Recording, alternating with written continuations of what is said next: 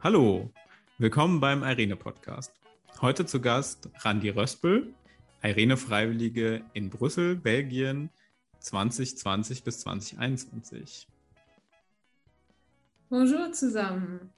Genau, ich bin Randi und wir können heute mal gemeinsam meinen Friedensdienst ein bisschen Revue passieren lassen. Und das anhand von Gedichten, Poetry Slams, die ich im Rahmen meines Friedensdienstes verfasst habe. Und an denen hangeln wir uns so ein bisschen entlang, um zu sehen, wie denn Friedensdienst auch in Corona-Zeiten so möglich war, was für unvergessliche Begegnungen ich hatte mit Kindern und Jugendlichen in einem sozial schwachen Stadtteil in Brüssel, ähm, was für Begegnungen ich hatte mit Mitbewohnerinnen ähm, und BewohnerInnen des Stadtviertels im sozialen Restaurant, der eben einen Treffpunkt äh, bietet für diese. Und ähm, freue mich darauf diese Geschichte, meine Friedensdienstgeschichte mit euch teilen zu können.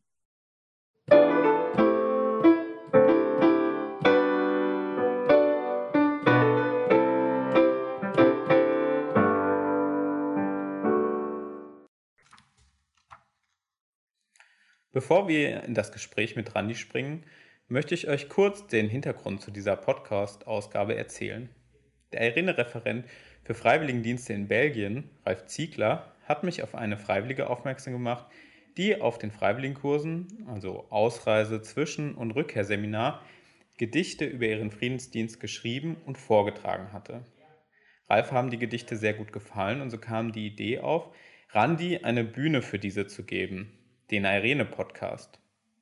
In den nächsten eineinhalb Stunden hört ihr also nicht nur Randis Gedichte über Friedensdienst, Europa, was Friedensdienst bedeutet und Friedensdienstgeschichte, sondern auch, wie es zu, de zu den Gedichten kam, wie sie ihre Zeit in Brüssel erlebt hat und wie ein freiwilliger Friedensdienst in Zeiten von Corona und Lockdown aussah.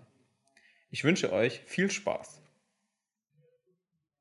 Ich bin Randi, 19 Jahre alt und habe meinen Friedensdienst mit Irene in Brüssel bei Beyond the Culture geleistet. Das ist ein Jugend- und Kulturzentrum sowie ein soziales Restaurant in einem der von Migrations am stärksten geprägten Vierteln Europas. Sehr schön. Und das Viertel, wie heißt das, in dem du gewohnt hast? Skerbeek. Und es liegt im Norden Brüssels. Okay, lass uns mal einen kleinen Sprung machen zurück ins Jahr 2020, in den Sommer. Ähm, hast du Abitur gemacht, bevor du deinen Freiwilligendienst begonnen, hast oder ähm, warst du schon anders unterwegs? Ja, genau. Also ich habe mein Abitur gemacht 2020, bin dann sogar eine Woche als Orientierungswoche nach Brüssel gereist im Sommer, konnte schon ein bisschen meine Chefin und die Organisation kennenlernen. Das war richtig schön. Bin dann noch mal kurz zurück ähm, nach Deutschland, was allerdings dann länger wurde als geplant weil sich Corona immer weiter verschärft hatte und ähm, es sogenannte grüne, orange und rote Zonen gab zu dieser Zeit. In Belgien. Meine Heimatregion, ähm, ich komme aus Hagen in der Nähe von Dortmund in NRW, war dann schon als orange eingestuft und somit wurde meine Ausreise und beziehungsweise der Umzug in ein Studentenwohnheim in Brüssel ähm, nach hinten verzögert und das Ausreiseseminar sogar auch. Genau. Genau, es gab dann eine Lösung, die ungewöhnlich war. Du bist etwas früher zum Ausreisekurs angereist. Ja, ganz genau. Ich hatte das Glück, ähm, ja, die warmherzige Empfang ähm, von Irene schon vorher kennenzulernen. Ich bin dann eine Woche im Irene-Haus untergekommen, da das noch eine grüne Zone war und ich somit mit den sieben Tagen des Ausreiseseminars die 14 Tage in der grünen Zone voll hatte und ähm, dann direkt weiter in meine Unterkunft nach Brüssel reisen durfte. Irene ist ja ein, bietet ja einen internationalen Freiwilligendienst an, also auch, dass Menschen aus dem Ausland nach äh, Deutschland kommen können und hier dann einen Freiwilligendienst machen, das sogenannte IFTIT-Programm. Du hast ähm, auch in deinen Rundbriefen geschrieben, dass du äh, in deiner Zeit bei Irene in Neuwied auch Freiwillige aus Bolivien und Nicaragua kennengelernt hast. Erinnerst ja, du dich daran? Ja, das war wirklich eine, eine Riesenbereicherung. Also ich kam am Montag in dem Arenehaus an und montags ist immer gemeinsames Abendessen, ähm, zu dem ich dann auch eingeladen worden bin. Und dann kam man schon so ein bisschen in Austausch über Erfahrungen und ähm, Eindrücke aus anderen Ländern, aber auch wie, wie die Freiwilligen eben Deutschland erleben, also diesen Perspektivenwechsel, den ich schon sehr als bereichernd erfunden habe und ähm, ja, den ich dann in Brüssel später auch erleben konnte.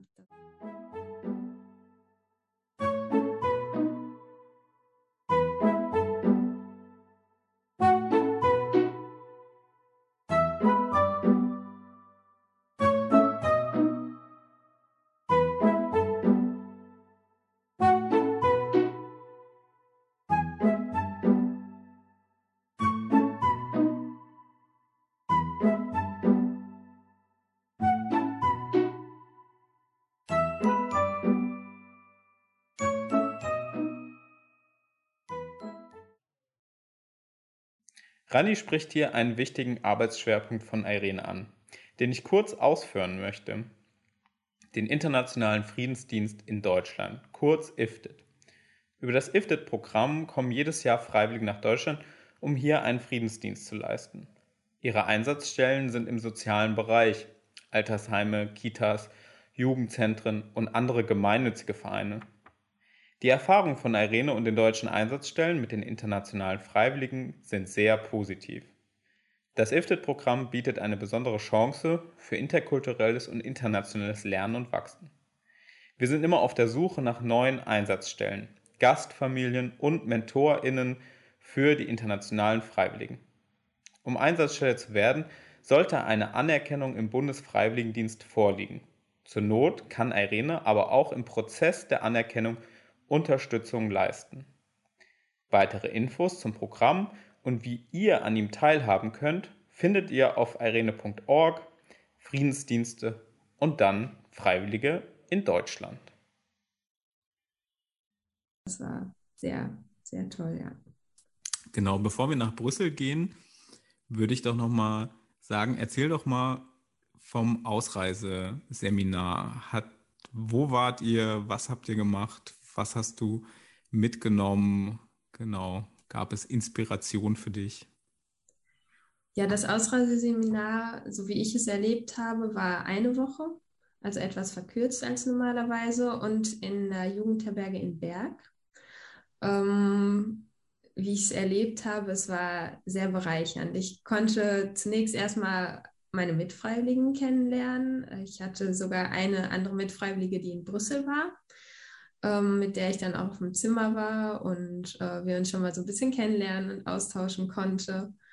Genau, und dann wurden wir vorbereitet in jeglicher Hinsicht. Also haben Diskussionen, Gespräche geführt über Frieden, ähm, über Gerechtigkeit, auch Klimagerechtigkeit. Wir haben eine eigene Fridays for Future Demo veranstaltet. Ähm, und ja, sind einfach in, in Austausch gekommen und haben Erfahrungen bzw. Erwartungen geteilt ähm, zu dem Zeitpunkt noch. Auch wenn Randi den Punkt der Klimagerechtigkeit, zu dem sie in ihrem Ausreisekurs gearbeitet hat, nur kurz streift, möchte ich euch an dieser Stelle auf unseren nächsten Podcast hinweisen. Seit dem Sommer läuft bei Irene ein Prozess, unseren Friedensdienst klimagerechter zu gestalten. Dafür wurde eine Klima AG mit dem schwungvollen Namen Klimak eingerichtet. In der nächsten Ausgabe werde ich mich mit dem Irene-Mitglied Jonas Lauer, der maßgeblich in der Klimak engagiert ist, unterhalten. Vielleicht haben wir auch einen besonderen Gast mit dabei, aber dazu kann ich an dieser Stelle heute noch nicht so viel verraten. Doch jetzt wieder zurück nach Belgien mit Randi. Genau, und ähm, ja, ich habe da einen Grundsatz auch im Grundsatzprogramm von Irena entdeckt, ähm, der da lautet, das Gegenteil von Krieg ist nicht Frieden, sondern Friedensdienst von eben Eugen Rosenstock-Hüsi. Und der ist mir so ans Herz gegangen und auch gewachsen, dass er mich auf meinem ganzen Weg ja begleitet hat. Genau. Genau, du hast dafür ja also du hast Gedichte geschrieben in der Zeit, im, am Anfang deines Freiwilligendienstes beim Ausreisekurs und auch noch später. Und wir werden jetzt auch im Laufe des Podcasts in dieser Folge auch immer wieder an Momenten, also wir lassen den ja Revue passieren, deinen Freiwilligendienst, und werden immer wieder Momente dann haben, wo du die vorträgst. Genau, bevor wir jetzt mit dem ersten Anfang noch eine, eine Frage, wer war die Mitfreiwillige, mit der du unterwegs warst in Brüssel? Genau, das war an Luca. Liebe Grüße an dieser Stelle. Wir hatten eine tolle Zeit, viele Spaziergänge in Brüssel gemeinsam, äh, weil, wie gesagt, sehr viel zu war im Lockdown. Ähm, sie hat in der Arche gearbeitet, ähm, das heißt in einer Lebensgemeinschaft mit behinderten Menschen, ähm, in einem Nachbarstadtteil von mir, der aber sehr konträr war in dem Sinne, dass es eben ein sehr sozial starker und finanziell gut aufgestellter war ähm, und man wirklich, wenn man durch die Straßen ging, ja ein ganz anderes Leben hatte, als ähm, ja ich es gehabt habe. Genau. Gut, dann lass uns beginnen mit dem ersten Gedicht.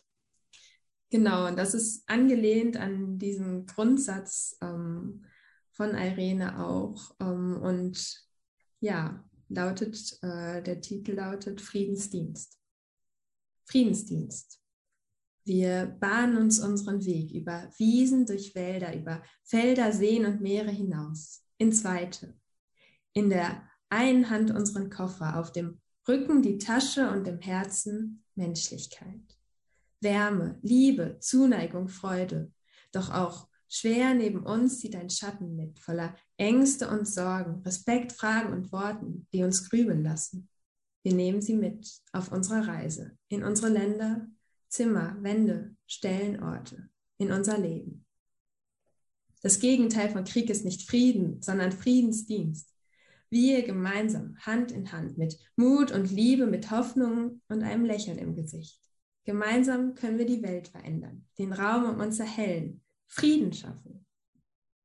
Wir, das ist das einzige Pronomen, das es wirklich braucht, denn nur gemeinsam lässt es sich leben, helfen, weinen, lachen und gemeinsam Verständigung schaffen. Für ein friedvolles Miteinander, für Werte, die uns wichtig sind, für Gewaltlosigkeit, Internationalität für Gerechtigkeit, dafür, dass die Waffen lautstark zu Boden fallen, dass die Friedenstauben sich schwungvoll in die Luft erheben, dass wir Menschen uns in die Arme nehmen und miteinander friedvoll leben. Das Gegenteil von Krieg ist nicht Frieden, sondern Friedensdienst. Wir gemeinsam, Hand in Hand mit Mut und Liebe, mit Hoffnung und einem Lächeln im Gesicht. Gemeinsam können wir die Welt verändern, den Raum um uns erhellen, Frieden schaffen. Gemeinsam können wir stark sein, Dinge machen, die überwältigend sind, Ängste überwinden, Tränen verschwinden, zwischen Bäumen laufen, Zahlen jonglieren, gemeinsam frieren und uns gegenseitig wärmen, Diskussionen führen und voneinander lernen, Menschen bewegen. Das Gegenteil von Krieg ist nicht Frieden, sondern Friedensdienst. Wir gemeinsam, Hand in Hand mit Mut und Liebe, mit Hoffnung und einem Lächeln im Gesicht. Gemeinsam können wir die Welt verändern, den Raum um uns erhellen, Frieden schaffen. Wir bahnen uns unseren Weg in die Welt hinaus, auch wenn wir weit entfernt sind mit dem Ziel vor Augen, über die Welt verteilt und in Kulturen vermischt. Wir sind und bleiben uns nah, so ganz wunderbar, mit dem Frieden im Herzen.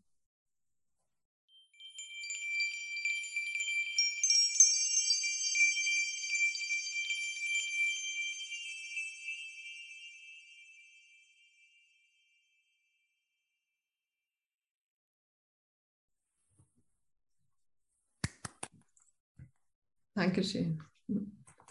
Sehr schön.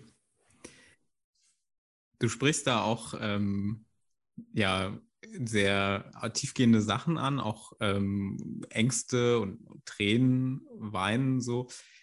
Letztes Jahr, die Corona-Pandemie hat ja für uns alle das Leben sehr auf den Kopf gestellt. Wie war das denn für dich so in dem Moment von ähm, die Schule ist vorbei, man kommt in so was Neues rein, neuer Lebensabschnitt beginnt und dann sind das so schwierige Vorzeichen, unter denen das alles stattfinden muss. Gab es Ängste bei dir, während einer Pandemie einen Freiwilligendienst im Ausland zu machen? Also mir war klar, dass ich trotzdem gehen möchte, weil genau in dem Moment ich das Gefühl hatte, die, die Kinder oder die Menschen im Viertel, die brauchen eigentlich umso mehr die Unterstützung, gerade in so einer schwierigen Zeit. Ähm, natürlich war alles so ein bisschen ungewiss. Also ich wusste zwar, wo ich hinkomme und was mich erwartet, da ich im Juli auch schon da war, aber da war alles noch frei, noch nichts eingeschränkt. Mir war es auch gar nicht ganz so bewusst, wie jetzt mein Alltag aussieht, als ich ausgereist bin, da ich auch angekommen bin und drei Wochen erstmal alles ganz normal weiterlief in dem Sinne. Also ich konnte noch im sozialen Restaurant arbeiten, ich ähm, konnte dann äh, im Prinzip im Jugend- und Kulturzentrum noch arbeiten, weil es eben offen war. Aber ab Mitte Oktober war dann eben kompletter Lockdown und ähm, das hat dann alles schon so ein bisschen nochmal ja, in Frage gestellt und äh, nochmal erstmal die Bremsetaste gedrückt, weil wirklich alles außerhalb ähm, des Jugendzentrums für Grundschulkinder auch nur noch dann ähm, geschlossen wurde. Und das war schon, schon ein großer Einschnitt, äh, den ich aber immer wieder irgendwie positiv ähm, gesehen und äh, genutzt habe. Vielleicht erklärst du noch mal kurz ein bisschen genau, was Bouillon de Culture ist. Also es scheint ja eine, eine große Einsatzstelle zu sein mit vielfältigen Angeboten und vielfältigen Möglichkeiten für Freiwillige dort mitzuhelfen, damit unsere ZuhörerInnen da einfach auch noch mal so, ein, so eine kleine äh, Karte sozusagen an der Hand haben. Ja, ganz genau. Also Bouillon de Culture, im Prinzip, darauf spielt der Name auch schon ab, eine Bouillon, also eine Vermischung, eine Suppe von Kulturen liegt eben in Skerbeek. Das ist ein Stadtteil von Brüssel, der auch sozial sehr schwach aufgestellt ist, ähm, einen großen Migrationshintergrundanteil von ungefähr 75 Prozent hat, überwiegend marokkanisch, afrikanisch und türkisch geprägt ist, ähm, dementsprechend auch äh, leckere marokkanische Boulangerien, also Bäckereien, hm. kann ich sehr empfehlen an der Stelle. Und ähm, genau, in diesem Viertel ähm, hat sich Beyond eben zum Ziel gesetzt, die MitbewohnerInnen des Stadtviertels zu unterstützen, in jeglicher Hinsicht. Dazu zählt eben das Jugend- und Kulturzentrum.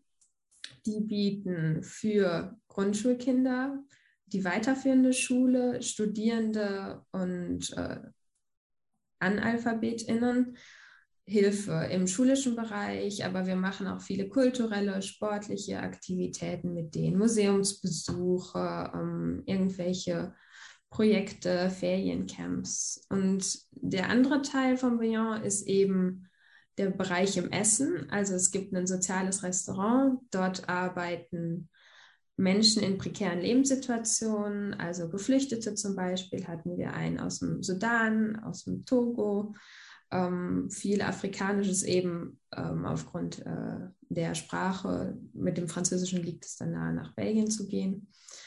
Und aber auch ein Treffpunkt für Bewohner in des Viertels ist, also viele Alleinstehende, die zu uns kommen und dort gemeinsam irgendwie soziale Kontakte herstellen können und einfach mit dem Essen gemeinsam quatschen können.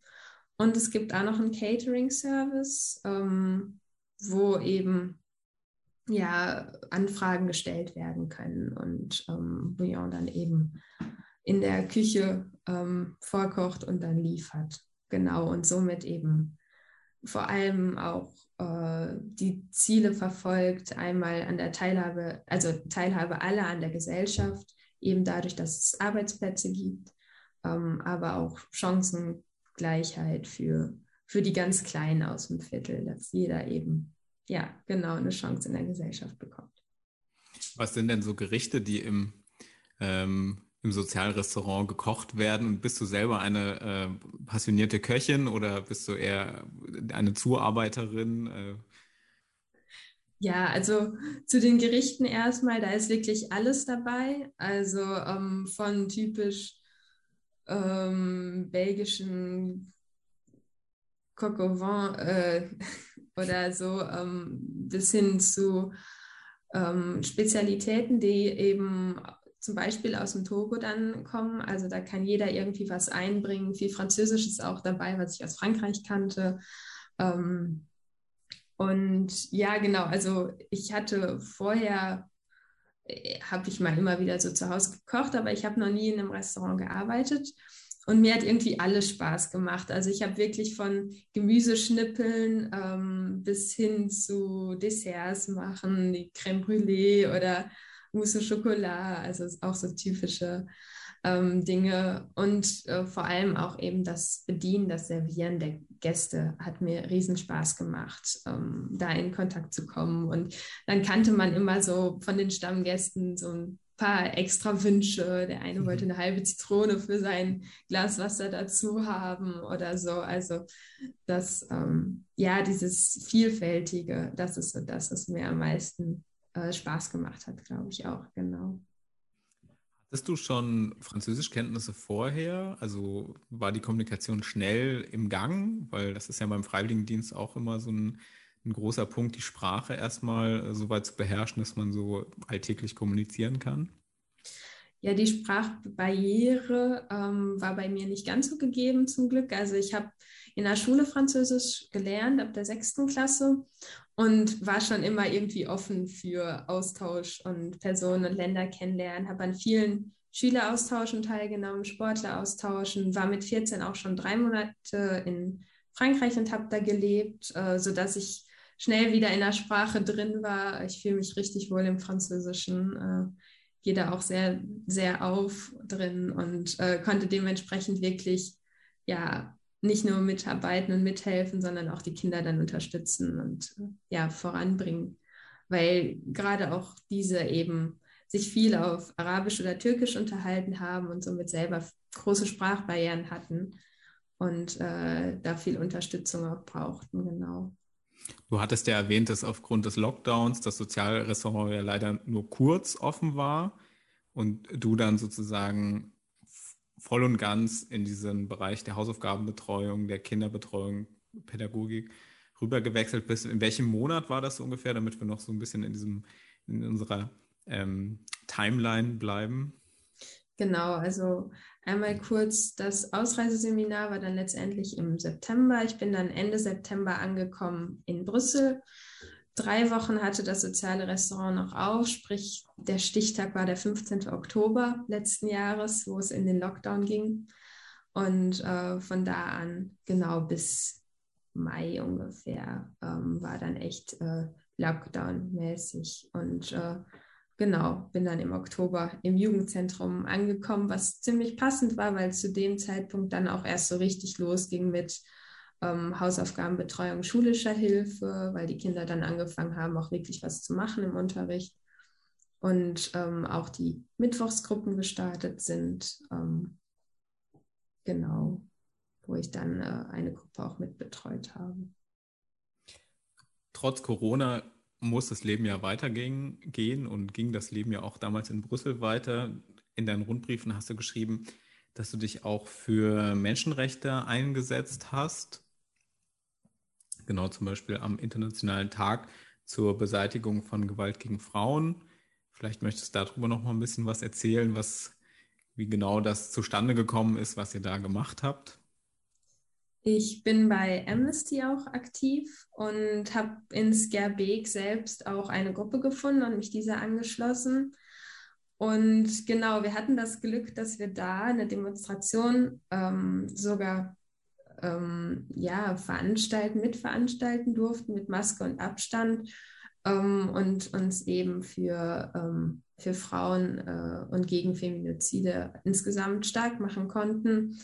Und darauf folgten immer mal wieder so ein paar kleine Aktionen, die trotz äh, Corona und Lockdown möglich waren. Also unsere Treffen waren zwar alle digital und auch per Zoom, allerdings ähm, konnten wir zum Beispiel auf einem Markt, also das war nur ein Wochenmarkt, weil halt die Weihnachtsmärkte auch nicht stattgefunden haben, ähm, im Dezember ähm, unsere Kerzen verkaufen, mit denen Amnesty ähm, ja, sich auch unter anderem finanziert und wir konnten auch verteilen ähm, so Briefumschläge. Es gibt immer einen Briefmarathon von Amnesty, wo sie sich eben ähm, dafür stark machen, dass ähm, politisch Gefangene freigelassen werden, zum Beispiel.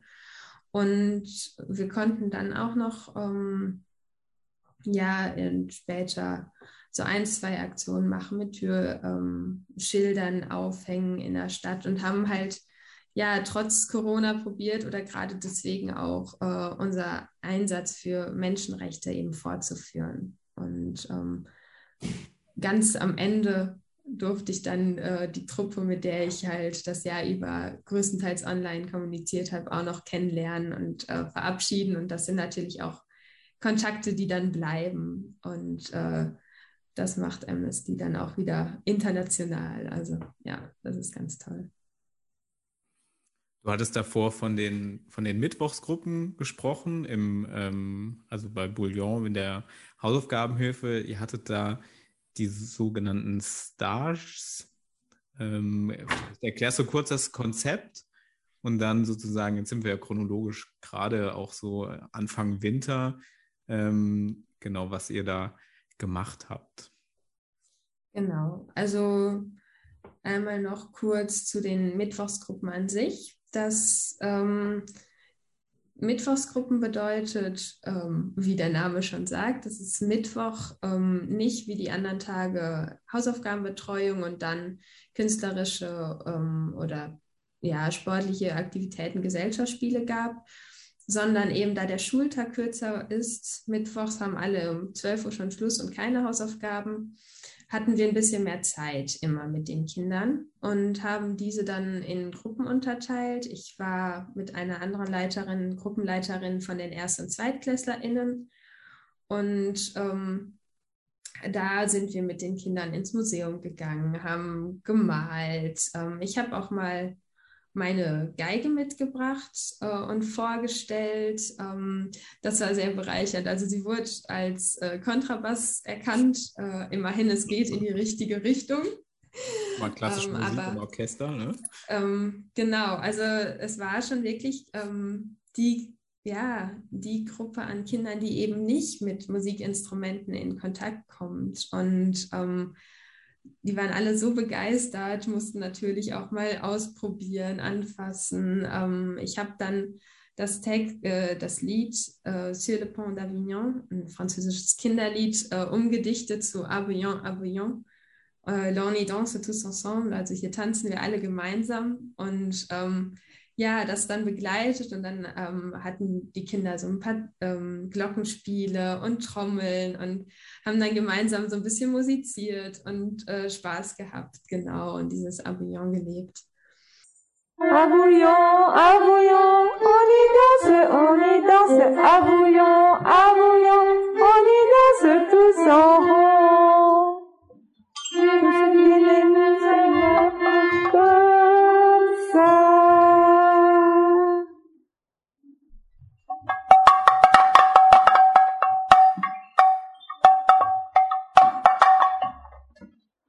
Das ähm, waren die Mittwochsgruppen und das Konzept des Stage. Das, die Stage, das sind Feriencamps, ähm, sprich innerhalb der Schulferien, die haben ein bisschen öfter als wir in Deutschland Schulferien, ähm, hat Bouillon immer für auch Corona-bedingt ähm, zwischen 20 und 40 Kindern, eigentlich sind es immer ein bisschen mehr, ähm, sogenannte Feriencamps organisiert. Das sind dann von Montags bis Freitags Tage von 9 bis 18 Uhr, wo wir eben mit den Kindern zu einem bestimmten Thema immer, also sehr pädagogisch gut aufbereitet, ähm, Projekte, Veranstaltungen, seien es Ausflüge, seien es kreative Ateliers, sportliche Angebote. Also es ist immer ein toller Mix. Ähm, im Winter ging es, also das war genau im, im Herbst habe ich mein erstes Feriencamp erlebt. Ähm, da waren allerdings nur drei Kinder da, weil das gerade noch so eine unsichere Lage war. Da konnten wir nicht,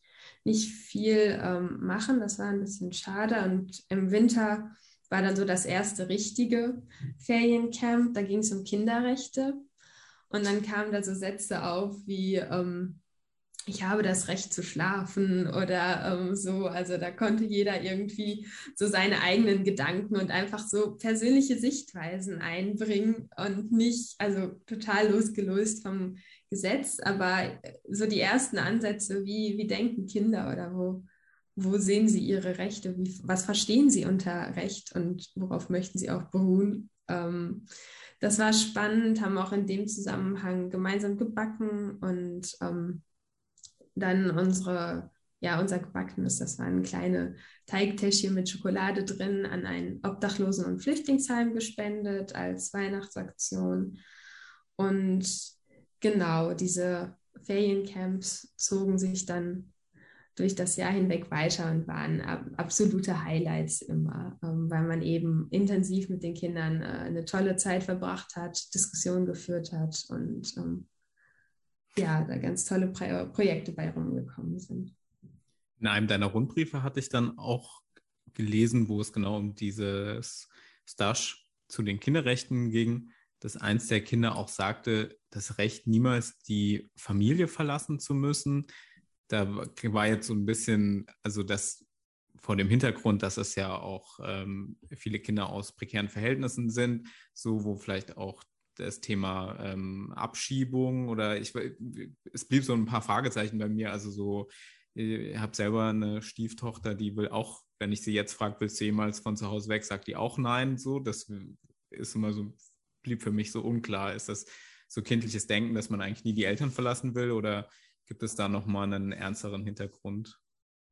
Ja, da bin ich mir auch nicht ganz so sicher. Das ist so ein bisschen zwiespältig. Also wir haben auch wirklich Kinder gehabt ähm, und haben auch noch Kinder dort bei Bion, die eben ja Hilfe vom Sozialamt bekommen, weil die Eltern entweder alkoholabhängig sind oder wirklich ähm, Gewalt im Spiel ist. Ähm, also wir hatten da auch Misshandlungsfälle ähm, und so weiter und so fort. Und da muss man wirklich ähm, ja sehr aufpassen, äh, gerade wenn die Kinder das dann auch untereinander so austauschen. Ich möchte niemals meine Familie verlassen und auf der anderen Seite hat man dann ein Kind, was gerade irgendwie lieber aus dem Haushalt äh, weg möchte.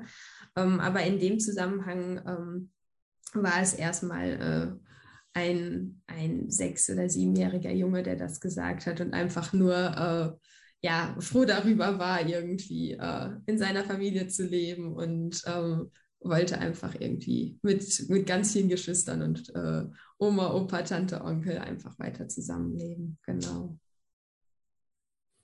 Kleiner Break. Wie war denn Weihnachten für dich im Freiwilligendienst? Bist du in Brüssel geblieben oder der Heimweg wäre ja nicht weit gewesen, äh, zurück nach Deutschland gekommen? Ja, das war eine schwierige Situation, weil es auch noch ähm, absolut im strengen Lockdown war und ähm, man eigentlich eher irgendwie nicht weg durfte äh, mit Quarantäne und so weiter. Heiligabend war ich tatsächlich auch noch in Brüssel. Das war der letzte Ferientag, äh, Feriencamp äh, Starstag, ähm, wo wir mit den Kindern auch noch am Ende eine Zaubershow als Abschluss hatten. Und das war echt äh, ein schöner, erlebnisreicher Tag.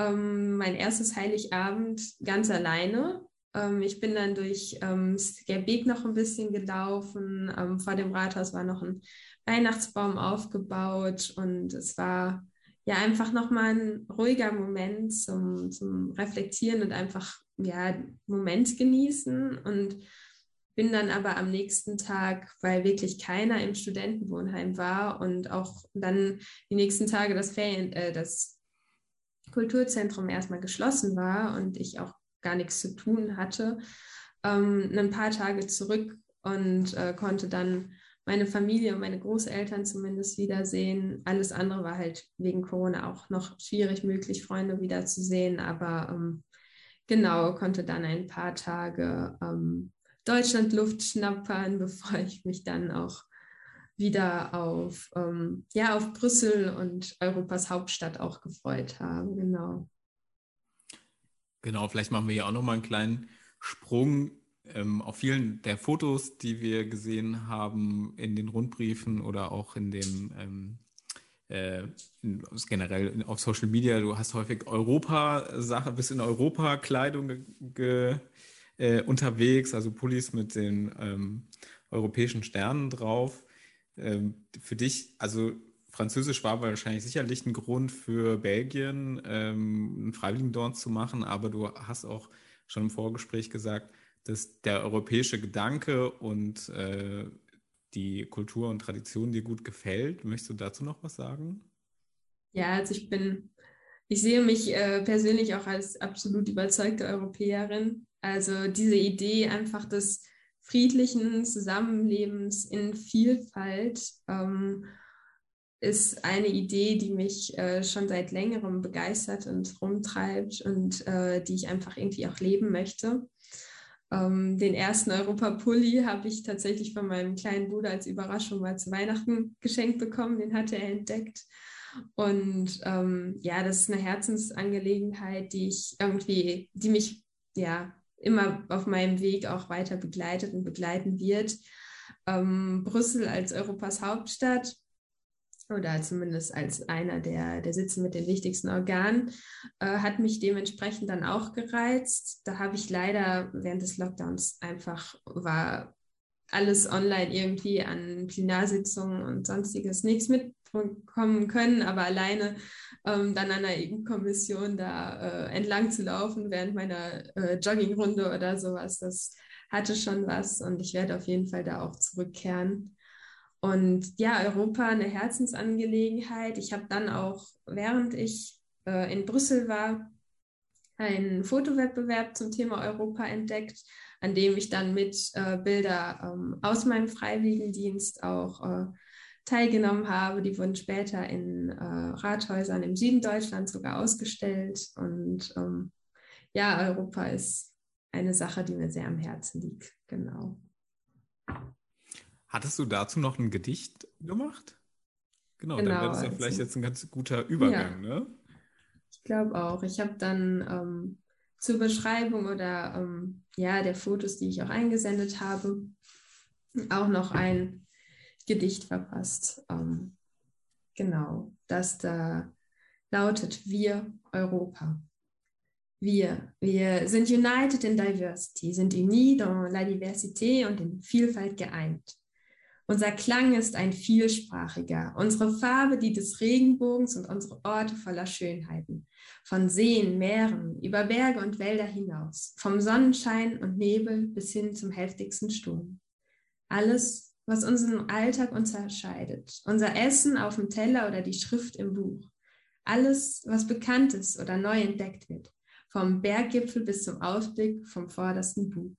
Alles das sind Bereicherungen für unser Leben, für unser Europa, für unsere Welt.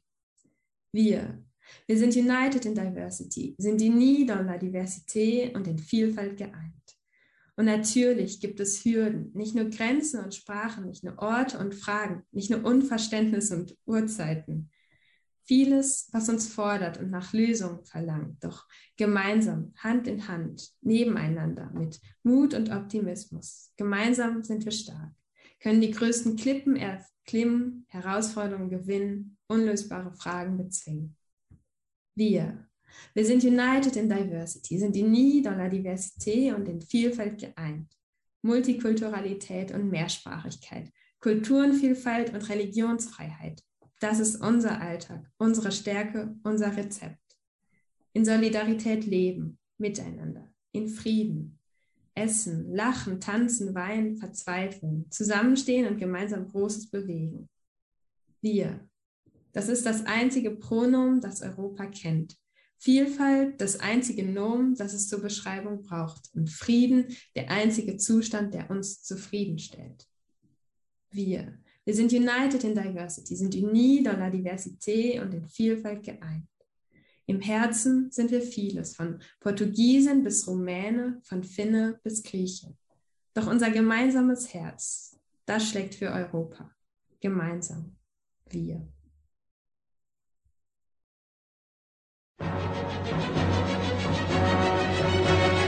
Bye.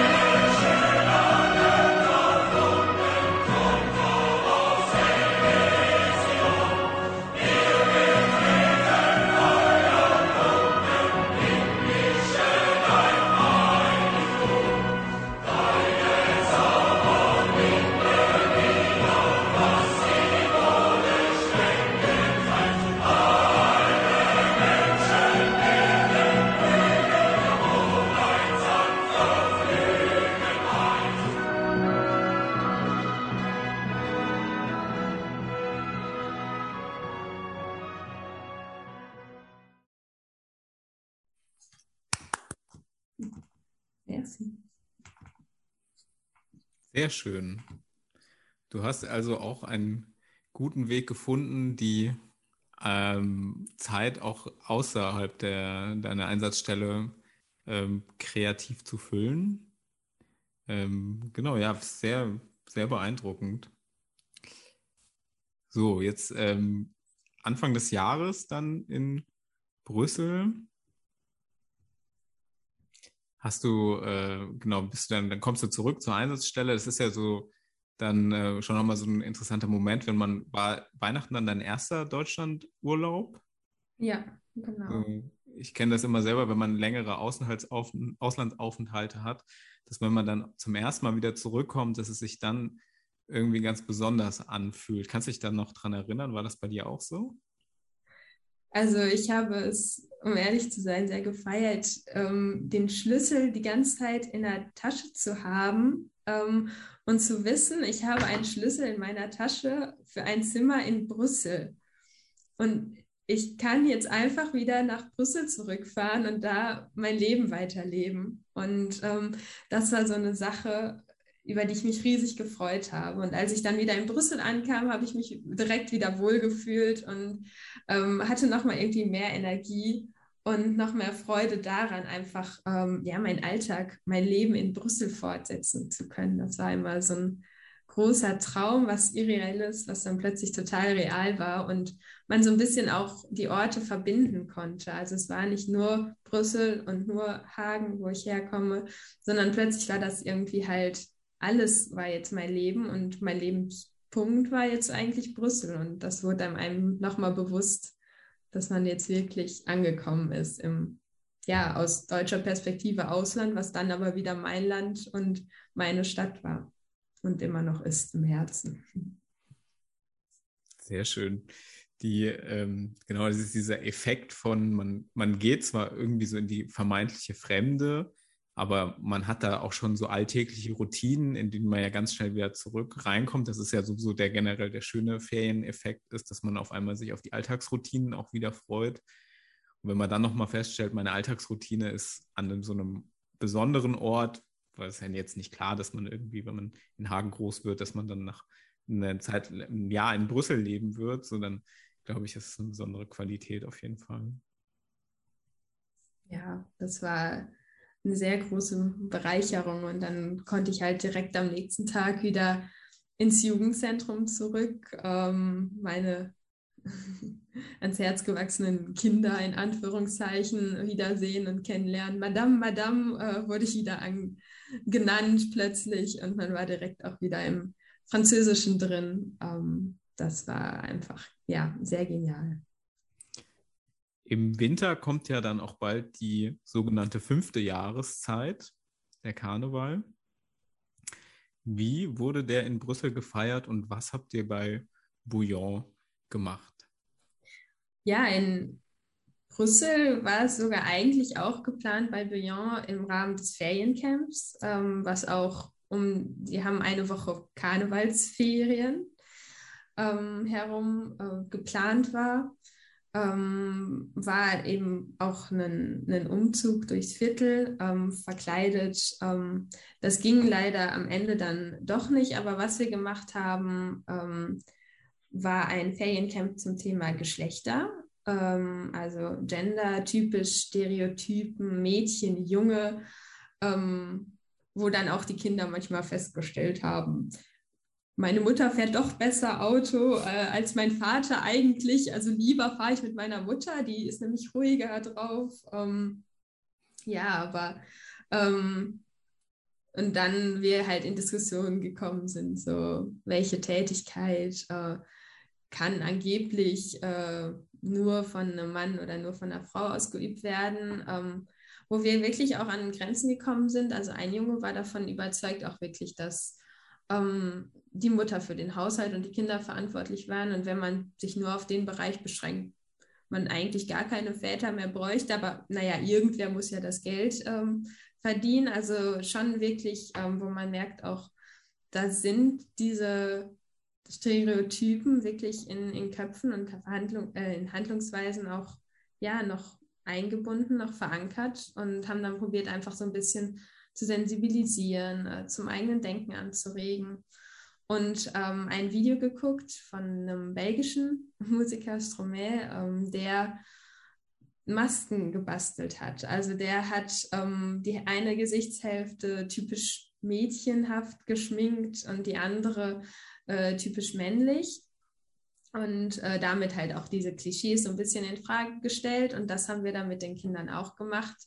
Unsere Karnevalsmasken waren also ähm, ja so Gender-Masken, würde ich sagen. Ähm, das war sehr witzig und am Ende mit Masken und ein bisschen Verkleidung haben wir dann noch unseren kleinen, ja, sind wir einmal noch durch das Gebäude von Bouillon gezogen und äh, haben ein bisschen Musik angemacht und äh, dann netten Abschluss äh, von, von spannenden Diskussionen und einem spannenden Feriencamp auch gehabt um Karneval herum, genau. Mir ist beim Durchblättern deiner Rundbriefe ähm, sind mir auch die Fotos aufgefallen. Du hast ja auch viele Fotos gemacht, auch in der Einsatzstelle. Und das hat mir total gut gefallen, dass man so gesehen hat, da wird so richtig viel gebastelt, da stehen Meter Papiere gestapelt, da sind diese, diese Werkbänke, wo du so richtig siehst, die werden bearbeitet, die sind so zerfurcht, da ist schon ganz viel drauf passiert. So, das ist ja, da bin ich natürlich irgendwie auch so ein bisschen Arbeit am Computer geschädigt heute, ne, wo man dann denkt, ach ja, so eine, diese, diese Kindheit, so und, ähm, und auch Kulturzentren können ja total dieses, dieses händische, kreative entfalten. Also hat mir total gut gefallen. Ja, das war auch mein erster Eindruck, als ich im Juli während der Orientierungsreise einmal kurz da war. Durfte ich äh, zwar aufgrund von Corona mit den Kindern nicht in Kontakt kommen, aber wurde schon durch die Räume geführt. Und wie du meintest, also die Räume man findet manche Sachen nicht wieder. Es gibt nicht so ganz eine Ordnung in diesen künstlerischen Ateliers, aber äh, das ist auch das Schöne. Also man findet manchmal Sachen, wo man denkt, wow, okay, wo kommen die jetzt her? Also da gibt es wirklich alles. Ähm, über Kartons, man kann nähen, man kann malen, kann basteln. Es gibt Acrylfarbe, es gibt jegliche Arten von Farbe.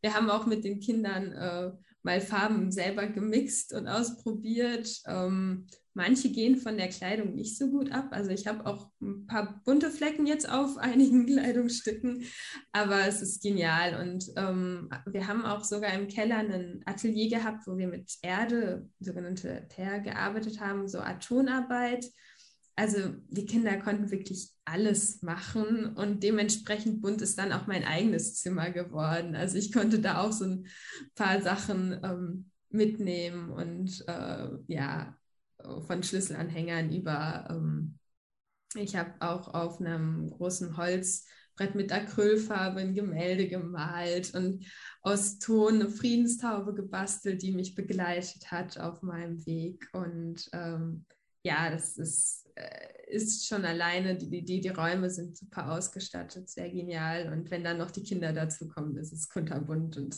macht Riesenspaß. Wir haben auch einmal ähm, den Schulhof sogar bemalen dürfen mit Acrylfarbe und somit auch nochmal wirklich bouillon bunter gemacht und äh, ja, kunterbunt gestaltet. Du hast im Zuge der Schulhofgestaltung auch einen Twister gebaut. Das hatte ich in deinem Rundbrief gelesen. Genau, also Twister, glaube ich, kennen ja alle. Das ist dieses so ein Partyspiel eigentlich, ne? dass man bunte Flecken auf den Boden malt und dann wird ein, ähm, ein Rädchen gedreht und worauf dann das Rädchen stehen bleibt, die Farbe, da muss dann irgendwie entweder linke Hand auf Rot oder eben irgendwie rechter Fuß auf Blau oder beide Füße auf Grün. Aber ihr hattet nochmal da so einen besonderen Dreh drin, dass dieses Twister-Spiel auch ähm, so aktivitätsauffordernd gestalten worden ist.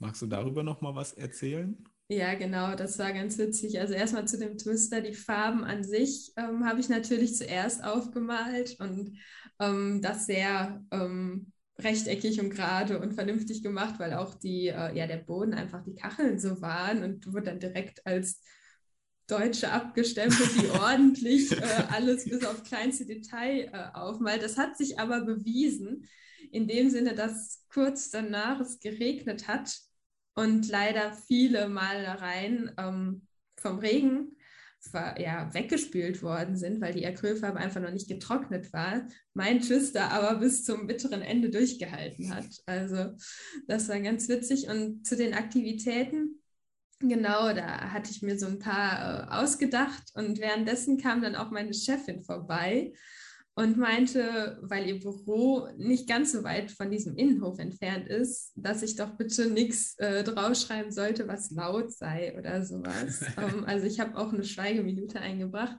aber unter anderem auch eben zehn Sekunden Lachen. Um, ähm, das durfte ich dann wenigstens. Und äh, ja, das war sehr witzig und äh, das mit den Kindern auszuprobieren, äh, was ich mir dann da überlegt hatte, ähm, auch eine, eine tolle Erfahrung, einfach zu sehen, dass das Geschaffene wirklich auch äh, Verwendung findet und zu Spaß führt. Genau.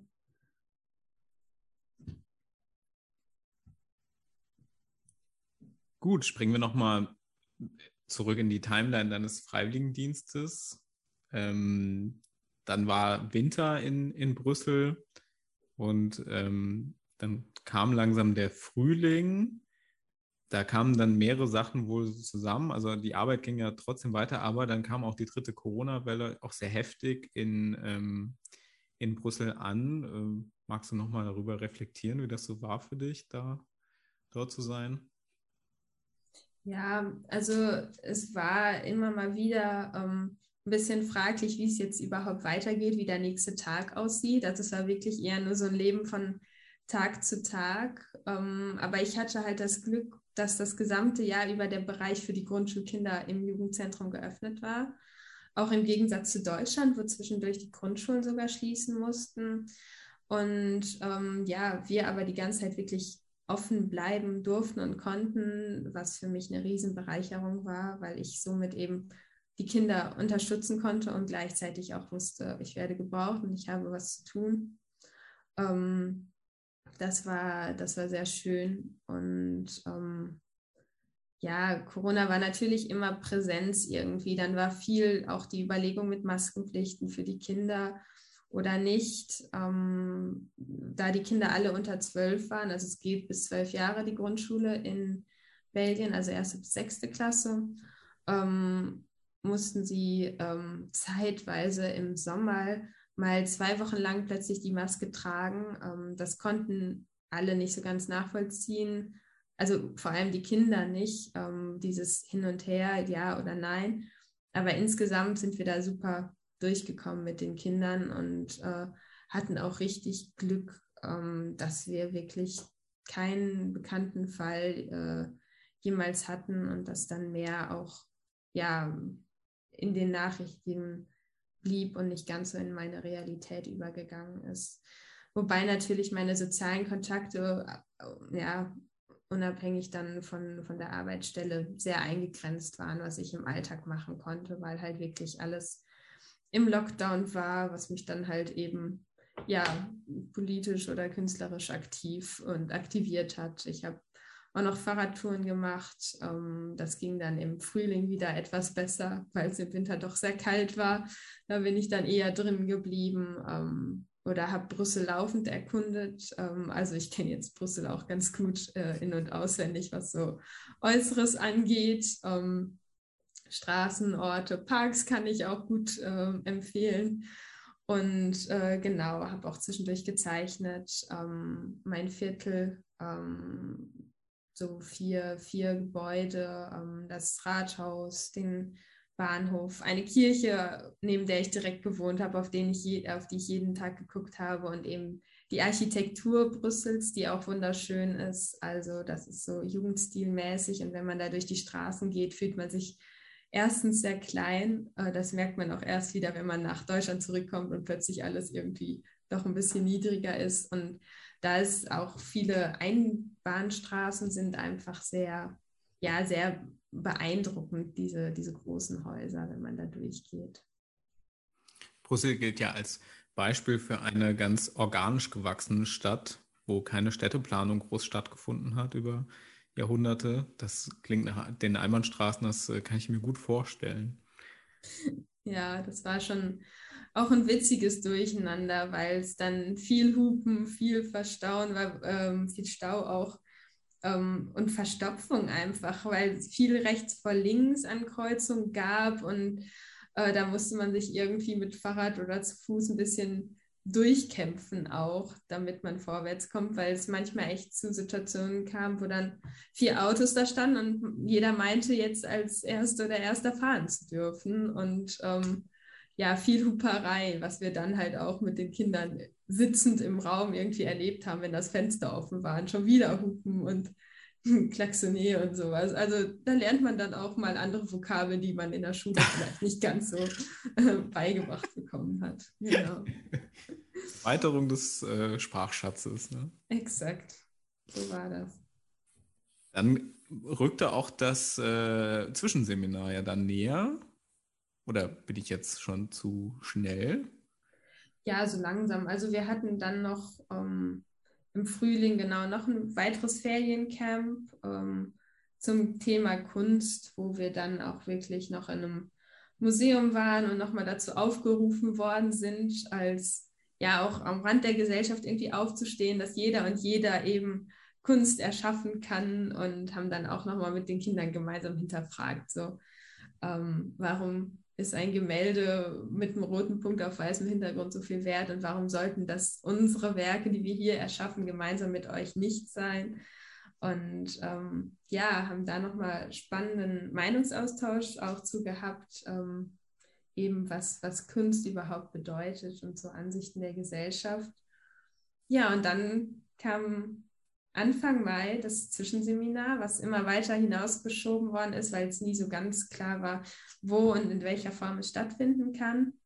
Letztendlich war es online, leider und zum Glück, zum Glück, weil es halt stattgefunden hat, leider, weil natürlich ähm, ein präsenter Austausch äh, mit anderen Freiwilligen aus Nordirland und Frankreich nochmal eine andere Nummer für sich gewesen wäre. Ähm, meine Mitfreiwillige aus Brüssel, Luca und ich, haben aber die Chance ergriffen und ähm, sind ans belgische Meer, was auch nur anderthalb Stunden von Brüssel entfernt ist mit dem Zug und äh, haben von dort aus dann äh, von einem kleinen Campingplatz ähm, das Zwischenseminar mitgenossen ähm, und ja, den Austausch eben mit anderen Freiwilligen zwar dann online gehabt, aber auch nochmal unter uns persönlich und konnten dann noch den ja, den Sonnenuntergang am Meer bewundern. Und ja, bei diesem Zwischenseminar kam dann auch natürlich die Frage auf, was haben wir schon erlebt, ähm, wo es hin, was erwartet ihr, aber auch was bedeutet jetzt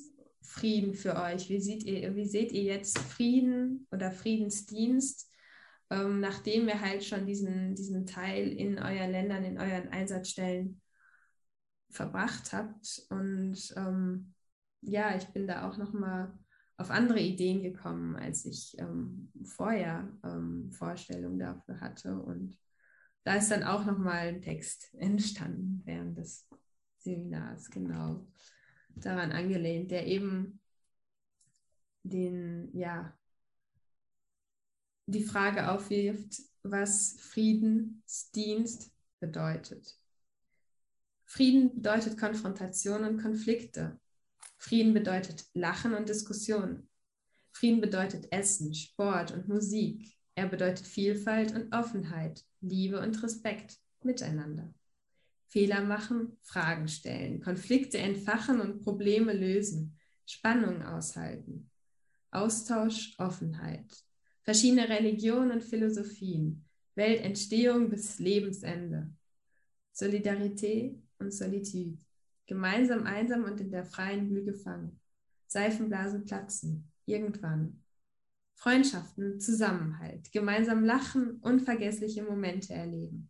Zwischen Sprachwelten gefangen, reden, schweigen und am Ende fehlen jegliche Worte. Dunkelste Stunden voller Tränen und Zweifel, Leere. Meeresrauschen, Freiheit. Sonnenstrahlen erwärmen, Knospen sprießen, die Kraft der Natur. Hoffnung, Zukunft, Optimismus, Rückblick und Vorfreude auf unvergessliche Momente, die Prägestempel unseres Lebens. Frieden bedeutet Ruhe. Frieden bedeutet Gelassenheit. Frieden bedeutet Zufriedenheit. Frieden stiften, wir gemeinsam, über die Welt verteilt, vereint.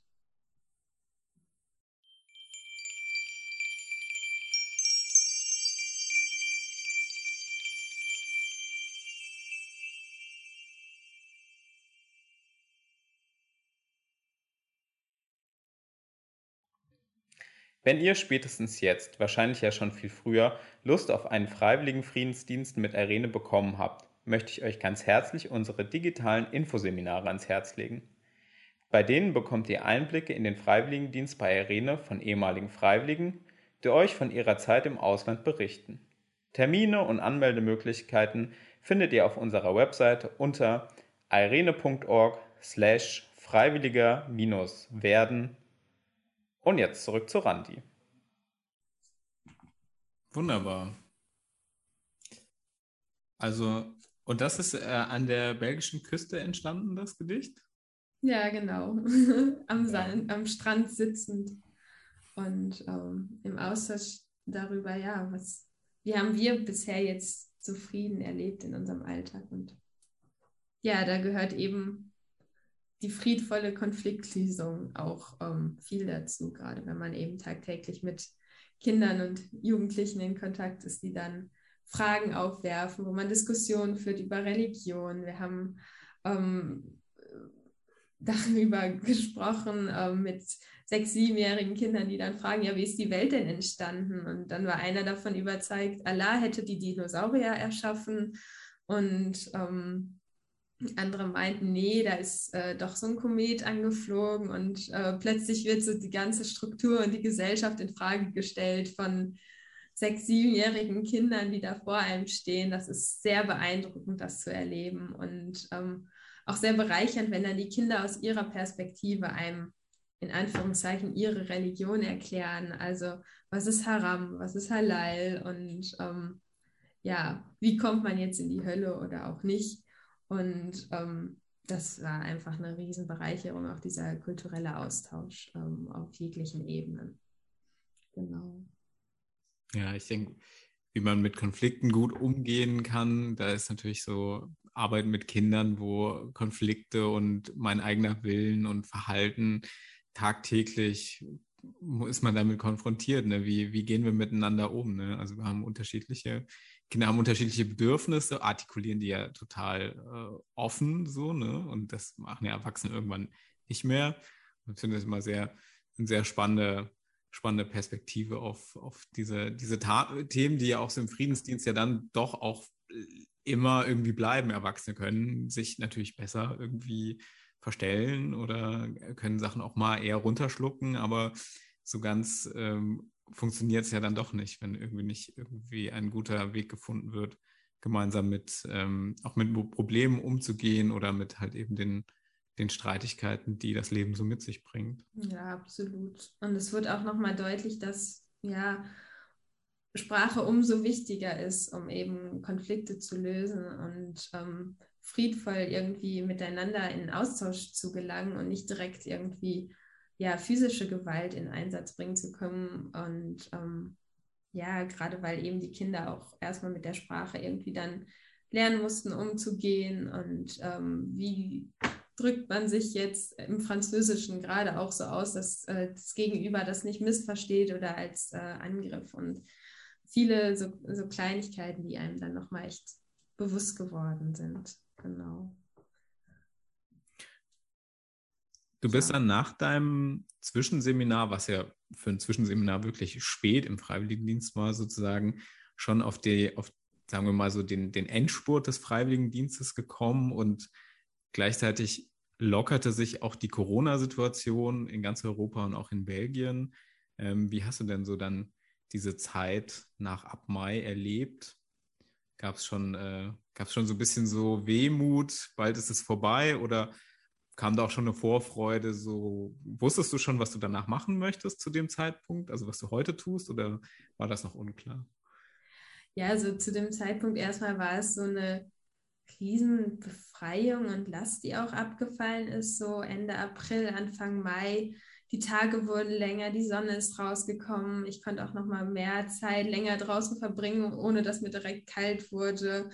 Ähm, so ein paar Sachen haben geöffnet, ähm, die Parks wurden voller. Plötzlich kamen ganz viele Menschen auf die Straßen, wo ich gar nicht wusste, wo die den ganzen Winter und sowas verbracht mhm. hatten. Die habe ich nie gesehen und man kam wieder so ein bisschen in, in Austausch rein. Ähm, ja, und das war auch der Zeitpunkt. Im Juni konnte ich mich dann endlich bewerben. Also ich wusste schon länger, dass mich mein Weg weiterführt ähm, in ein deutsch-französisches Studium der Rechtswissenschaften.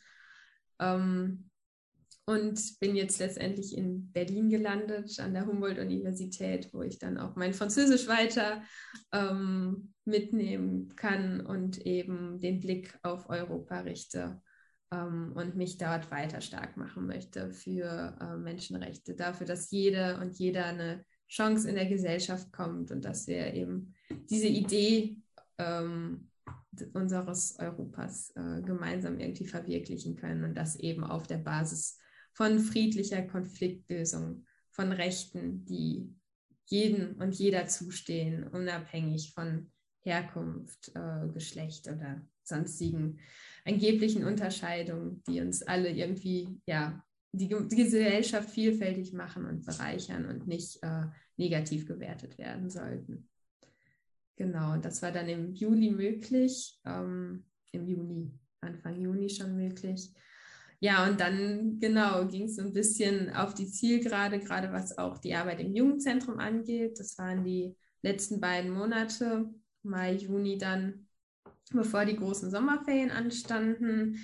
Das war auch nochmal ganz toll, weil wir im Mai dann in einem Jugend- und Kulturzentrum ausstellen durften, also museumsmäßig eine Ausstellung hatten mit den ganzen Werken, die über das Jahr entstanden sind.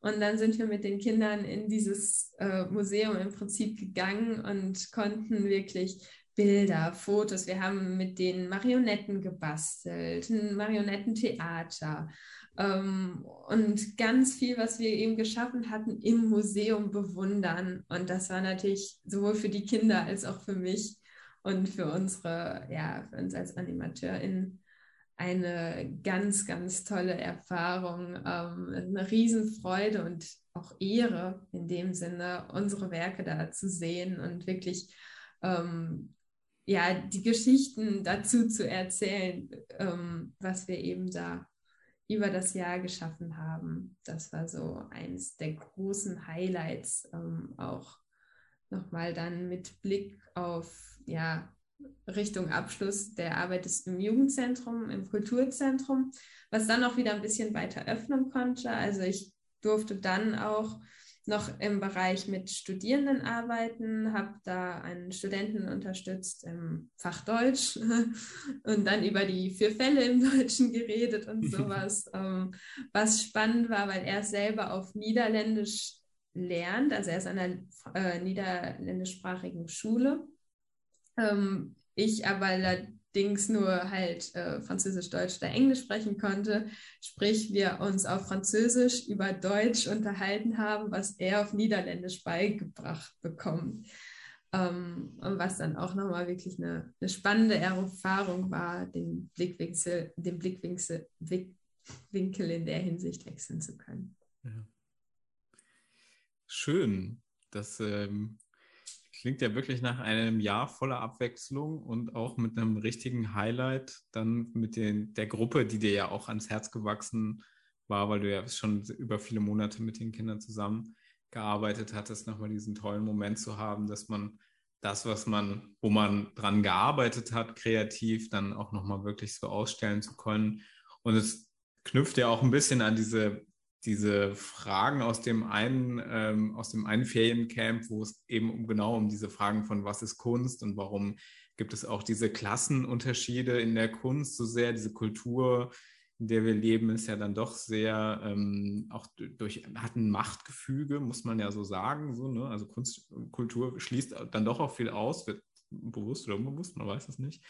Dann so Momente, wo man dann halt so sagt, so nein, das ist ein Raum für uns alle, so ein Museum so, das ist bestimmt ein, ähm, ja, das kann ich mir vorstellen, das war bestimmt ein großer Spaß.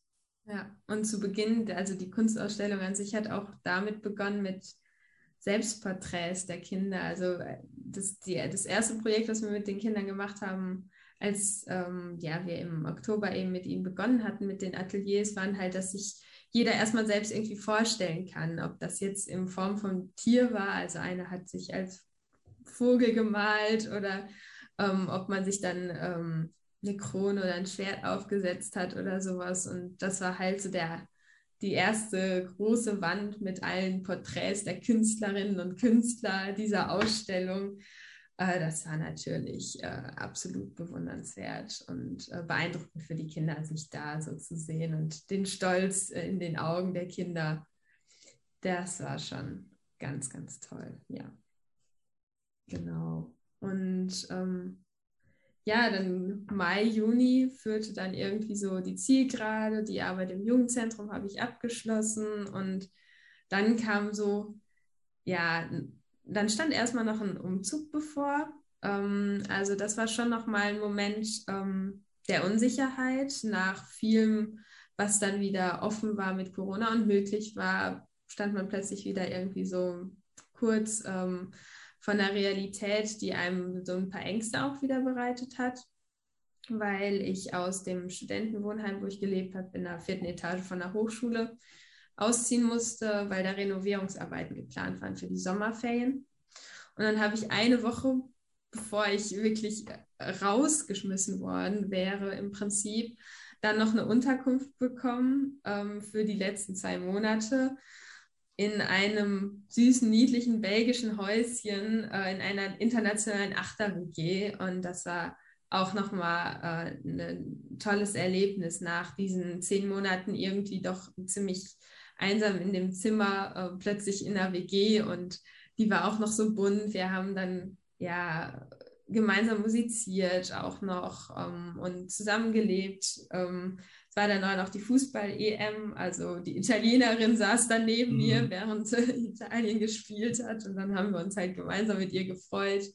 Ähm, wir hatten Syrer ähm, dabei in der WG, einen Belgier, Französin und so. Also ich bin dann da nochmal mit äh, Menschen in Kontakt gekommen, die ich kennenlernen konnte, mit denen ich nochmal Brüssel aus einer anderen Perspektive auch lebendig äh, kennenlernen konnte, weil dann halt schon ein paar Sachen geöffnet waren, auch gerade in den Parks, dann nochmal irgendwie ein kleines Konzert gegeben worden ist und sowas. Und ja, das war dann nochmal der, der lebendige Sommer in Brüssel, ähm, den ich dann im Juli ähm, ja ganz viel draußen in der Natur verbracht habe, weil das Feriencamp eben auch zum Thema Natur war.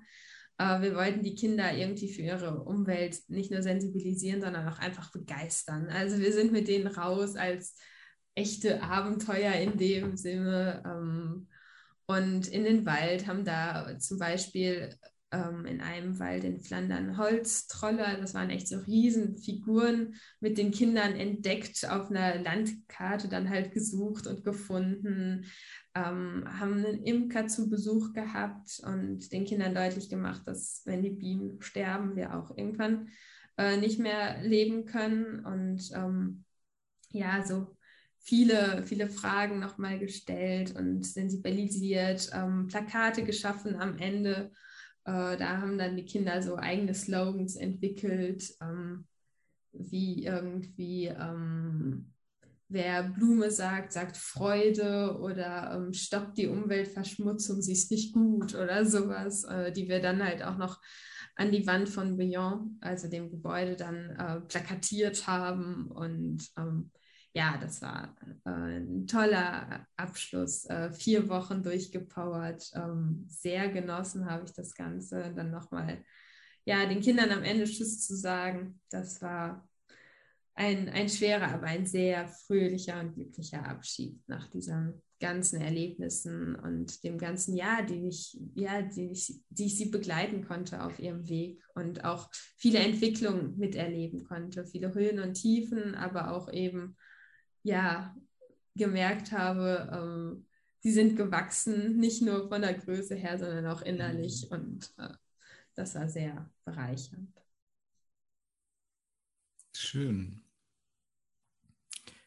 Dann kam der Moment der Rückreise, das äh, wieder nach, nach Hagen dann oder schon nach Berlin? Hagen. Ja, also ähm, ich konnte dann erstmal noch ähm, im August, den letzten Monat, ein bisschen Besuch empfangen. Das war ganz schön, weil ja das ganze Jahr irgendwie zu war. Also erstmal kam noch bisschen Freunde und Familie aus Hagen mich in Brüssel besuchen. Ähm, ich konnte dann auch einmal noch ins EU-Parlament rein, waren zwar keine Menschen da, aber das war auch sehr schön. Und hatte dann auch nochmal die Möglichkeit, im sozialen Restaurant zu arbeiten. Sprich, ähm, auch die Stammgäste nochmal wieder zu sehen. Ich hatte zum Beispiel einen, ähm, der sich immer mit Deutsch auf mir unterhalten wollte, weil er seinen Militärdienst in Soest geleistet hat. Ähm, das waren auch so Geschichten, die einen einfach berühren und bewegen. Und ähm, ja, eine, ähm, die mir dann immer über ihren Hund erzählt hat, ähm, mit dem sie immer gekommen ist, der auch so lieb war. Und da, ja, das war einfach nochmal eine Bereicherung, mit den Menschen dann nochmal in Kontakt zu kommen.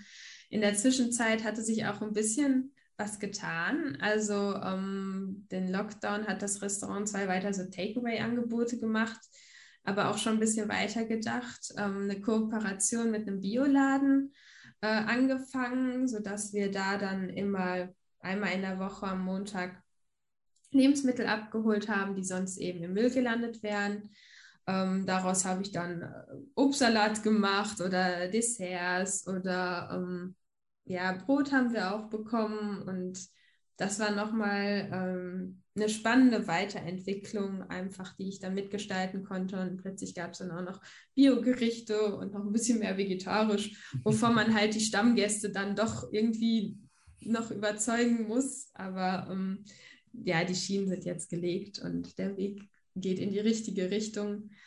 Und der große Abschluss war dann auch einfach nochmal ein Highlight, war das Raski Festival. Das war ein Stadtfestival, also das soziale Restaurant liegt direkt an einem kleinen Park. Und in diesem Park waren dann AkrobatInnen, MusikerInnen, die nochmal zusammengekommen sind an einem Freitag. Und wir als Restaurant waren dann von morgens echt bis 8, von 8 Uhr bis Mitternacht geöffnet, haben ähm, zu viert nur, weil viele gefehlt haben aufgrund von Quarantäneregelungen oder mhm. sonstiges. Ähm, das Restaurant am Laufen gehalten, äh, waren immer auf Trab. Es war wirklich super anstrengend. Das habe ich aber erst am nächsten Tag gemerkt, weil als wir Wenn da das so. Adrenalin so hoch ist, dann. Ja, genau. Also wir haben die ganze Zeit bedient und ähm, uns ausgetauscht. Ähm, drin ähm, im Restaurant, auf der Terrasse draußen, haben gleichzeitig noch Getränke ausgegeben und es war einfach so eine tolle, fröhliche Stimmung und lebendig. Ähm, das Viertel ist zusammengekommen. Alles das, was das Jahr über auch so ein bisschen, ja, leider eben untergegangen ist und gefehlt hat, noch einmal so aufgelebt.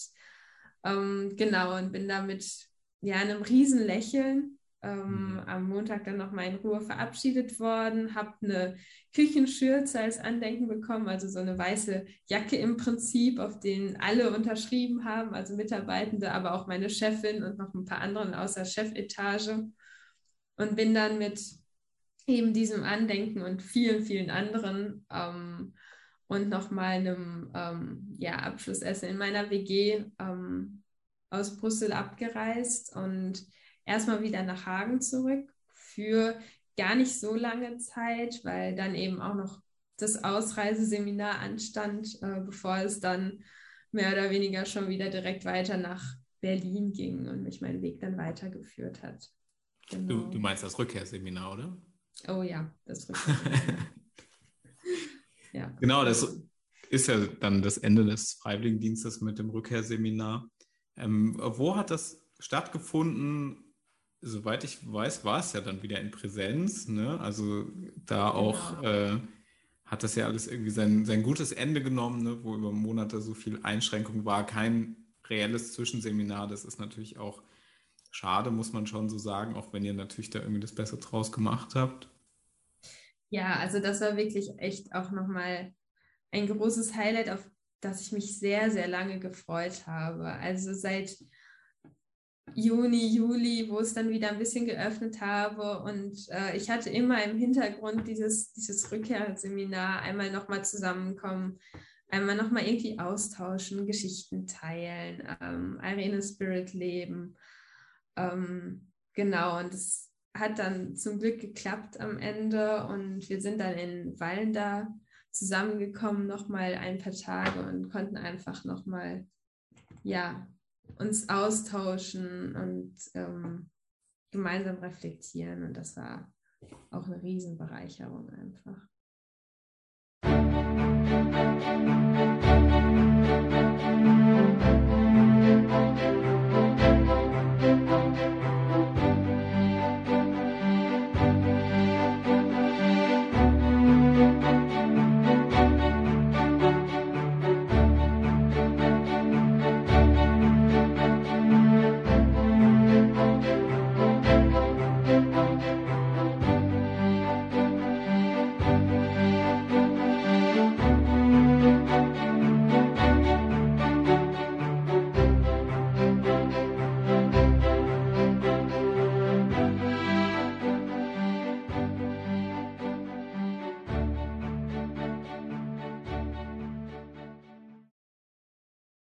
Und das kommt jetzt nicht überraschend, auch da hast du ein Gedicht verfasst.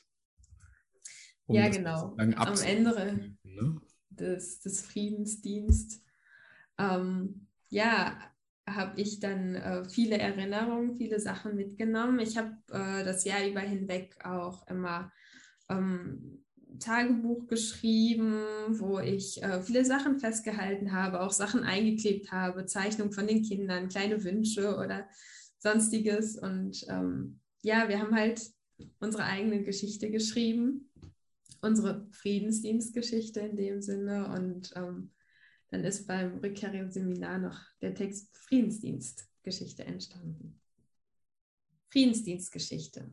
Wir haben Geschichten geschrieben, haben Geschichte geschrieben mit Höhen und Tiefen, Katastrophen und Pointen vom Guten und Bösen. Es war einmal und es wird einmal sein. Die Welt verändert, verschiedene Prägestempel gesetzt. Zeilen gedichtet von damals bis ins Jetzt. Unsere eigene Friedensdienstgeschichte. Wir haben Begegnungen gemacht und wurden von Menschen geprägt, zwischen Einsamkeit und buntem Durcheinander, von Dunkelheit bis zum erhellenden Sonnenstrahl über Klippen und Meere, Pflastersteine, Wolkenkratzer bis hin zur grünen Prärie, in die Weite entflohen, gefangen im eigenen Raum. Die Welt liegt zu Füßen und wir stehen drauf. Wir haben Geschichten geschrieben, haben Geschichte geschrieben mit Höhen und Tiefen, Katastrophen und Pointen vom Guten und Bösen. Es war einmal und es wird einmal sein. Die Welt verändert, verschiedene Prägestempel gesetzt, Zeilen gedichtet von damals bis ins Jetzt unsere eigene Friedensdienstgeschichte. Was habe ich gelernt? Was habe ich bewegt? Und was bleibt? Wir haben Perspektiven gewechselt, Momente geteilt, Abenteuer erlebt und verschiedene Erfahrungen gesammelt. Erinnerung, Veränderung, Entwicklung. Wir haben unser Selbstvertrauen gestärkt und sind den eigenen Weg gegangen, haben unbekanntes Gebiet entdeckt, Landschaften, Städte, sich selbst unvergessliche Erkenntnisse, unglaubliche Begegnungen, bereichernde Momente. Wir haben Geschichten geschrieben, haben Geschichte geschrieben mit Höhen und Tiefen, Katastrophen und Pointen vom Guten und Bösen. Es war einmal und es wird einmal sein.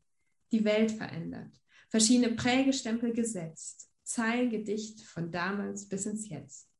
Unsere eigene Friedensdienstgeschichte. Uns wurden Ängste genommen und neue geschaffen, Klippen abgerissen und Mauern erbaut, Herausforderungen bezwungen und Strategien entwickelt. Wir sind unsere Wege gegangen und haben unsere Erfahrungen gemacht. Nun wagen wir den nächsten Schritt, den nächsten Lebensabschnitt. Vieles, was vor uns liegt. Freude, Herausforderung, Angst und Euphorie. Wir können es schaffen, voranschreiten ins Unbekannte, der Schritt ins Ungewisse. Er ist uns bereits bekannt. Denn wir haben Geschichten geschrieben, haben Geschichte geschrieben, Respekt und Liebe verteilt, Frieden geschaffen, Erfahrung und Selbstvertrauen gesammelt. Wir nehmen sie mit. Unsere Friedensdienstgeschichte im Herzen. Die Welt uns zu Füßen, so setzen wir ihn fort unseren Lebensweg. Mit Kontakten, die bleiben, Freundschaften und prägenden Momenten. Wir wagen es weit entfernt und in anderen Welten, nicht einsam, sondern gemeinsam, zieht man alleine weiter. Und wir nehmen sie mit, unsere eigene Friedensdienstgeschichte.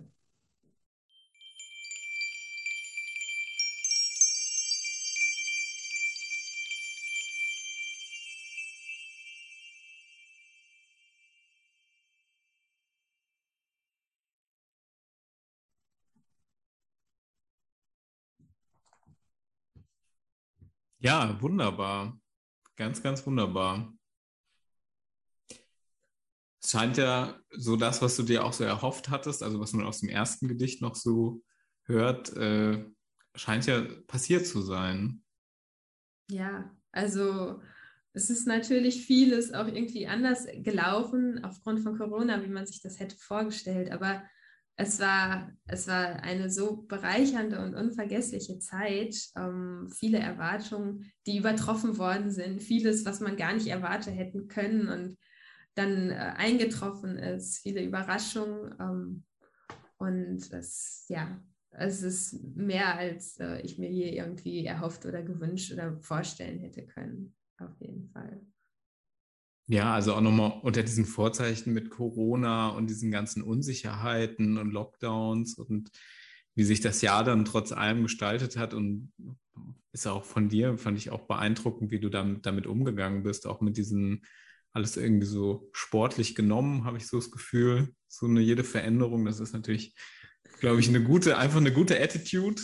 Ja. So, ne? Und so ein Freiwilligendienst, da kann man das nochmal dann wirklich Proben im, also es ist kein Proben mehr, dann kann man es sozusagen mal im Realfall dann auch äh, durchziehen. Ja, ja, wirklich irgendwie von, von Moment zu Moment nur noch zu leben. Das war dann auch eine Erfahrung, die ich auf jeden Fall gemacht habe und die ich jetzt auch noch weiter hoffentlich mitnehme in meinem Leben. Genau. Mhm. So, wir kommen jetzt so zum Ende des Podcasts auch. Ähm, am Ende wäre nochmal meine Frage so für wenn jetzt junge Menschen oder gar nicht, muss ja gar nicht so jung sein, aber wenn Menschen sich jetzt Lust hätten auf einen, auf einen freiwilligen Friedensdienst mit Irene, so was, äh, was wären so deine Worte an sie sozusagen? Also du, für, bei dir war es super, ähm, genau. Vielleicht möchtest du noch was dazu sagen? Ja, also Friedensdienst mit Irene, alleine die Irene Family, ohne dass man ins Ausland geht, das lohnt sich schon äh, kennenzulernen. Es ist echt eine so herzliche ähm, ja, Gemeinschaft, in die man da ähm, hineinwächst, hineingeschmissen wird, von der man auch nicht wieder loskommt. Also es sind Kontakte und äh, die bleiben ähm, und äh, da möchte man immer mal wieder zurück. Und die Zeit im Ausland ähm, war mehr als ähm, ja, bereichernd. Also ich nehme so viel daraus mit ähm, die ganzen Begegnungen, Kontakte. Ich kann nur sagen, ähm, wagt den Schritt, äh, schreibt eure eigene Friedensdienstgeschichte und ähm, nehmt alles mit, was ihr mitnehmen könnt. Äh, es ist eine Riesenchance ähm, und äh, eine riesen ja, Ehre, die ich da auch hatte, ähm, die ich einfach wertschätze und nur weiterempfehlen kann, den Stift weiterreichen kann äh, und mich immer darüber freue. Ähm, genau. Das erste Gedicht wird jetzt auch in unserem Magazin abgedruckt werden, das jetzt in der nächsten Woche in den Druck geht. Und ähm, ja, ich hoffe, dass du auch weiterhin Irene verbunden bleiben wirst. Und ähm, deine Rundbriefe sind alle auch auf der Internetseite zu finden. Ich werde jetzt hier auch bei dem Podcast nochmal alles, was wir so von dir bekommen haben im Laufe der Zeit, ähm, damit man das nachvollziehen kann. Du hast, wir haben es ja auch, ich glaube, wir hätten noch über viele andere Sachen sprechen können. Du hast ja auch noch mal ein Video aufgenommen während deiner Pandemiezeit für ähm, eine Kampagne, Freiwilliges Internationales Jahr, FIJ, ja, genau. an der Irene sich beteiligt wurde, auch sehr nett und freundlich, auch wirklich in höchsten Lockdown-Zeiten auf deinem Dienst berichtest. Die ganzen Links würde ich dann einfach jetzt hier beim Podcast mit dazu packen, so dass die Leute, die sich das, die Menschen, die sich das anhören, äh, da auch nochmal wirklich diesen Dienst nachempfinden können und sich nochmal genau die Sachen anschauen. Und ähm, ja, und auch natürlich, wir freuen uns auch immer wieder über Freiwillige, die zu Bouillon gehen, die nach Belgien gehen. Es ist ein Nachbarland und ähm, trotzdem auch wieder eine andere Welt und eine besondere Welt. Ja, und äh, ich habe sogar dieses Jahr dann auch eine Freiwillige, die ich auch in Brüssel noch empfangen konnte und sie so ein bisschen einführen konnte und war total glücklich, dass für sie jetzt wirklich wieder alles offen und möglich ist und ähm, ja, kann das allen nur sehr ans Herzen legen. Ähm, Irene hat die Türen offen für alle, für die Welt jetzt auch wieder jetzt ist es wieder möglich. Und ähm, ja, bin einfach nur dankbar für die Möglichkeit, ähm, für die Unterstützung und ja, auch dafür, dass eben diese Kontakte bleiben und ich Irene auf jeden Fall verbunden bin und äh, auch immer bleiben werde.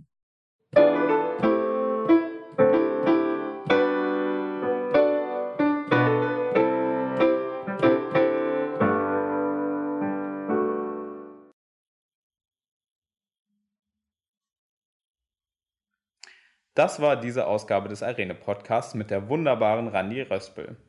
Ich hoffe, euch hat diese Ausgabe so gut gefallen wie mir und ihr habt euer Ticket nach Brüssel schon gebucht. Wenn ihr mal Lust habt, mit mir im Arene Podcast über ein Thema aus dem weiten Feld des Friedensdienstes zu sprechen, dann meldet euch einfach bei mir. Meine E-Mail-Adresse lautet stefan mit f. heiß mit doppel s at irene.org. Das Klavierjingle am Anfang und Ende jeder Folge wurde extra von Isaac Ebander für den Irene Podcast komponiert.